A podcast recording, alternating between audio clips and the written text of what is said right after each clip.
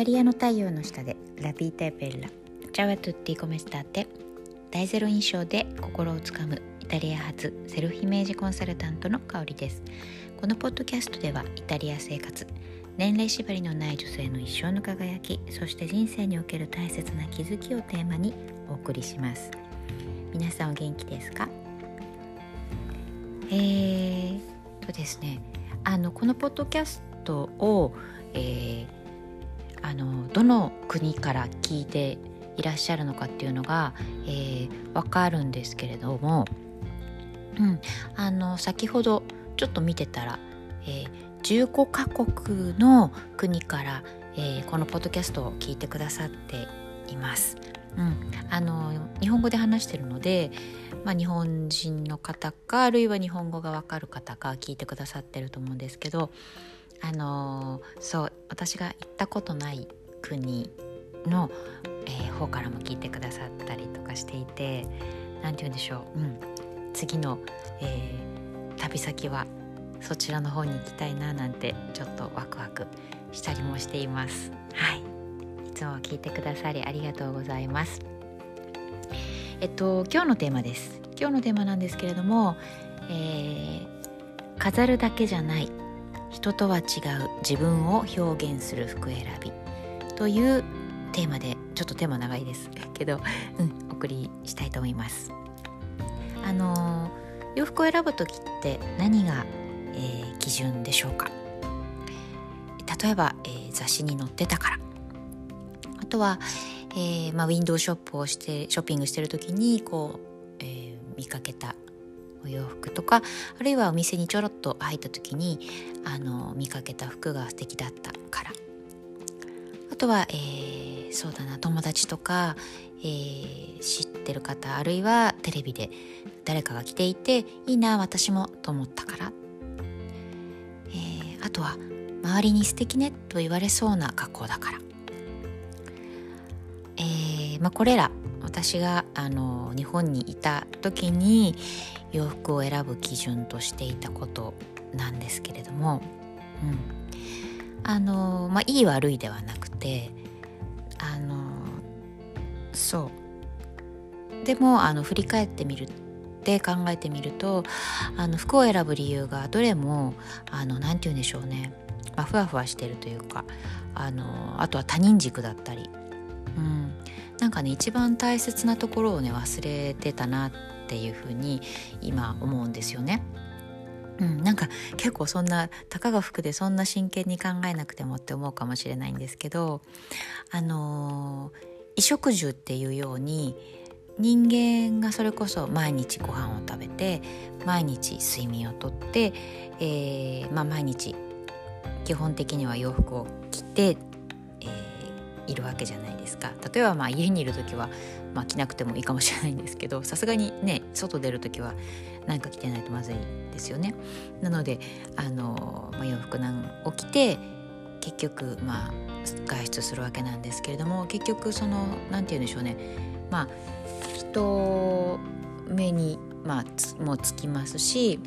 自分というものを表現する、えー、一つの手段だと思うんですよね。うん、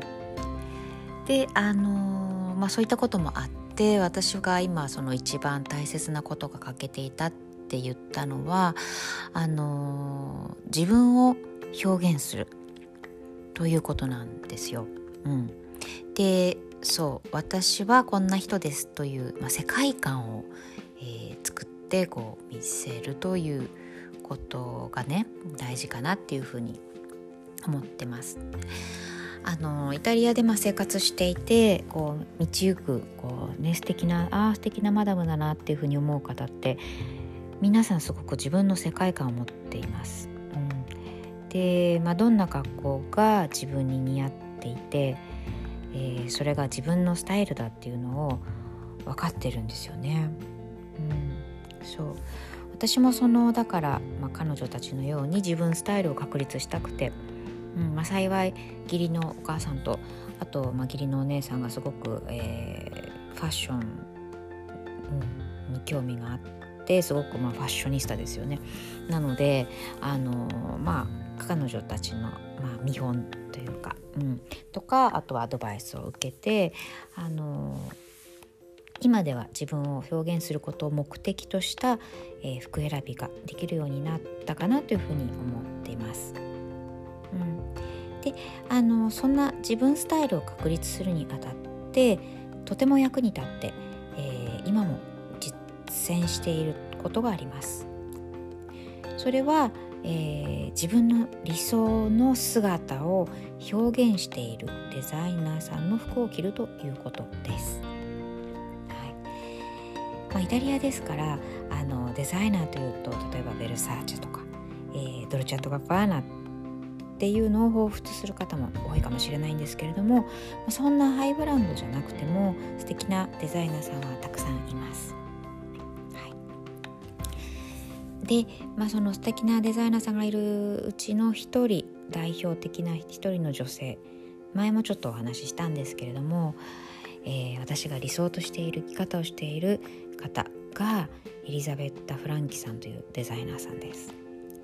で彼女はその女性の、えー、秘めた強さであるとかあとはその女らしさセクシーさ、うん、そして、まあ、女性だからこそ分かる、えー、動きやすさ居心地の良さっていうのを叶える服を作ってくれてます。うん、でよくあの彼女 SNS であの発信してるんですけれどもそこでそうやりたいことがあるならできる私がそれを体現してきたからっていうのを、えー、女性に勇気に勇気を与えてくれるメッセージをあの発信していてで今54歳かな。なんだけれどもあのもう一切修正なしの本当にそのままのあの自分の体を堂々と、えー、乗せてる姿にすごくイタリアの、えー、女性たちから人気があります。うん、そう。そうなんですよ。であの、まあなんでそのねイタリア女性からすごく賛美されてというかあの人気があるかっていうのはその彼女の作る、まあ、服ですとか、まあ、彼女のメッセージももちろんそうなんですけれども、まあ、そのメッセージというところでさらに深く言うとあの、まあ、日本はその男性と女性のその、まあ、ジェンダーギャップって結構あると思うんですけどいまだに、うん、あの実はイタリアもあのビジネスにおいては結構あるんですよね。例えば女性の方が賃金が低いとか、うん、女性の能力が結構下に見られるとかあとはそうだな。うんなんか